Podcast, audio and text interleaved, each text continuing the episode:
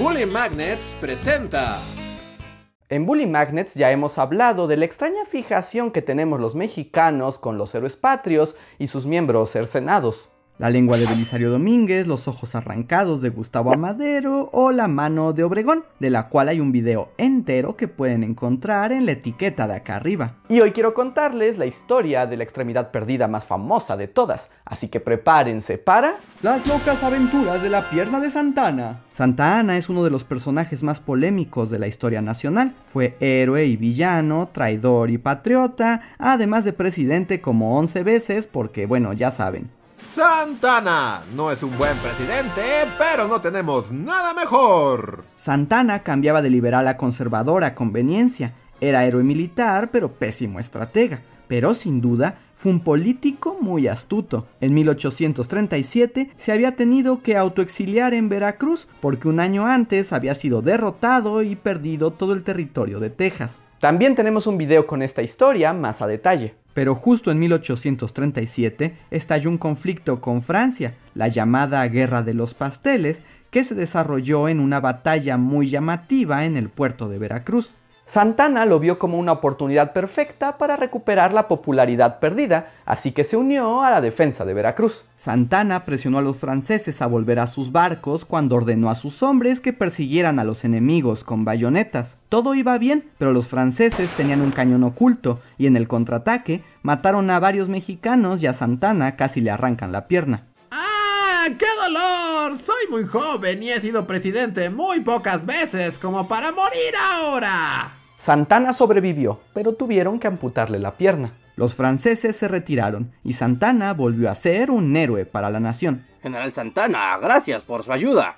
¿Qué podemos hacer para recompensarlo? Solo cumplí con mi deber, pero ahora que lo menciona, me gustaría que enterraran mi pierna con honores.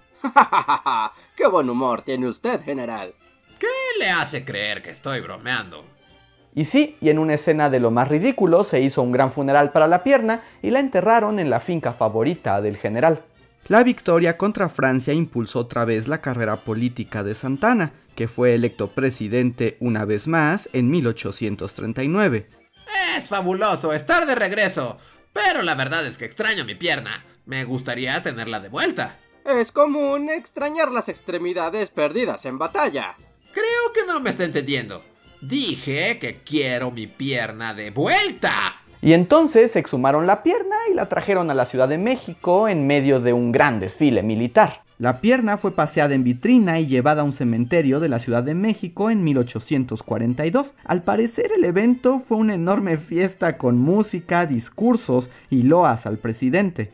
Ya sé que en este país nos gusta fiestear, pero eso de celebrar una pata muerta como que ya es abuso. La ceremonia ofendió muchísimo a los enemigos de Santana, aunque quedaría registrada como una de las fiestas más locas y raras de la historia nacional. De hecho, sus enemigos lo apodaron como el 15 uñas porque, bueno, le faltaba un pie, aunque en realidad también le habían amputado un dedo de la mano, así que tenía menos.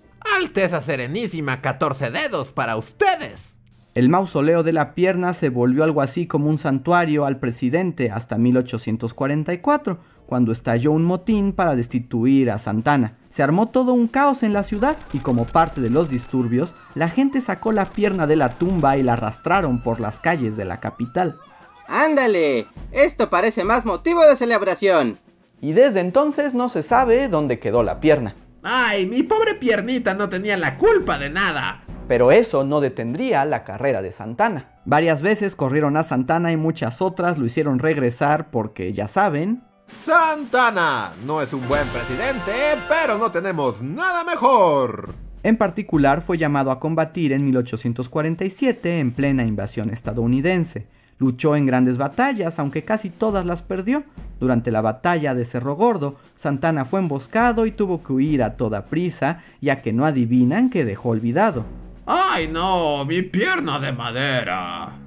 Sí, su pierna de prótesis quedó atrás. Ah, y por cierto, ya para entonces Santana se había descuidado mucho y era un viejo gordo con cara de sapo. Oye, no pierdes la mitad del territorio nacional sin convertirte en sapo. La pierna de madera fue tomada como trofeo de guerra, y según cuenta la leyenda, los soldados estadounidenses jugaron béisbol con ella antes de entregarla a su gobierno. ¡Oh! run! ¡Ay, mi piernita!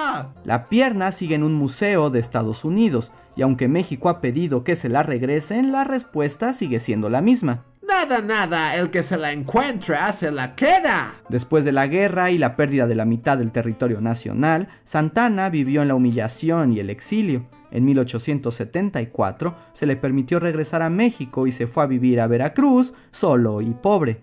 Y según se cuenta, recibía muchas visitas de extraños que le pedían dinero, diciendo que habían sido sus soldados o peor, que habían encontrado su pierna perdida. A su puerta le llegaban huesos, piernas momificadas y toda clase de imitaciones. Encontré su patita, patrón. Eh, en realidad es una pata de pollo seca, pero está bien. Ten dinero porque me recuerda a Catalina. Su pierna se llama Catalina. Pues claro, o ¿cómo se llama la tuya? Momento incómodo. Y si bien no fue un buen presidente en ninguno de sus 11 intentos, sí es el que dio la mejor fiesta a alguna de las partes de su cuerpo. ¡Que viva Catalina! ¡Viva! ¿Qué les pareció este extraño relato de la historia de México? ¿Tienen alguna sugerencia? Pónganla en los comentarios. No olviden dejar un like, poner un comentario y sobre todo suscribirse al canal. Es lo que más nos ayuda para continuar con Bully Magnets. Y si quieren dar un paso más, recuerden que pueden apoyarnos en nuestra página de Patreon para que sus nombres aparezcan en los créditos de los videos. Espero se hayan divertido, yo soy Andrés y nos vemos para la próxima.